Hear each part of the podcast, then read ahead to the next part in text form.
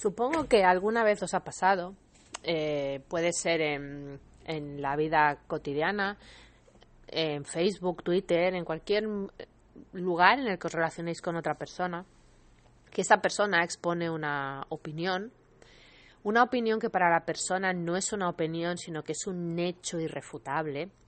Y si os ocurre, os lo digo porque a mí se me ha ocurrido hoy hacerlo y hacía tiempo que no lo hacía, pero hoy lo he hecho, eh, tratar de refutarlo porque tú tienes tu opinión o tu hecho irrefutable también, ¿no?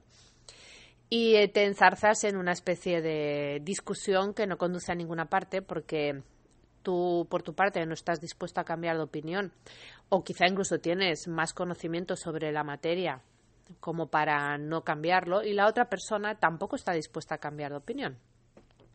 Eso es lo que en PNL, y hoy la discusión iba de PNL, precisamente se llama un, conflicto de mapas o incluso un atropellamiento de mapas. Es decir, la persona tiene un mapa mental, eh, que es un modelo del mundo, en el que cree una serie de cosas con respecto a sí misma, con respecto a los demás y con respecto a los hechos del mundo. Y esas creencias las toma como verdades.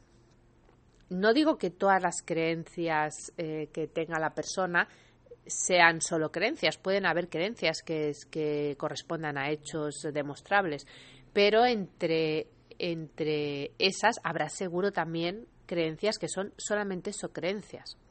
Y lo mismo sucede con uno mismo, ¿eh? no estoy diciendo que solo le pasa a los demás, nos pasa a todos.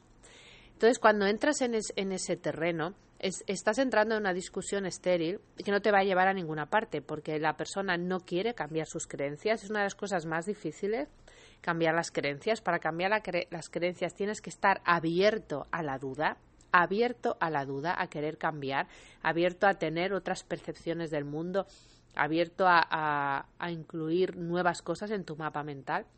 Y si no estás abierto a ello, lo único que vas a hacer es argumentar y contraargumentar para eh, remachar el clavo, vamos, para reafirmarte en tu creencia. Así que no entréis en ese tipo de discusiones porque no conducen a ninguna parte más que a un desgaste y quizá a, llevaros un enfado o un sofoco. Y os vuelvo a repetir, por favor, dadme feedback, decirme qué os parecen estos mini podcasts y si os aportan alguna cosa. Y, y, comentarios. Y si de vuestros comentarios pueden salir otros mini podcasts en los que comente lo que comentáis. En fin, que se puede crear un bucle, no digo que infinito, pero casi. Así que venga, buen fin de semana.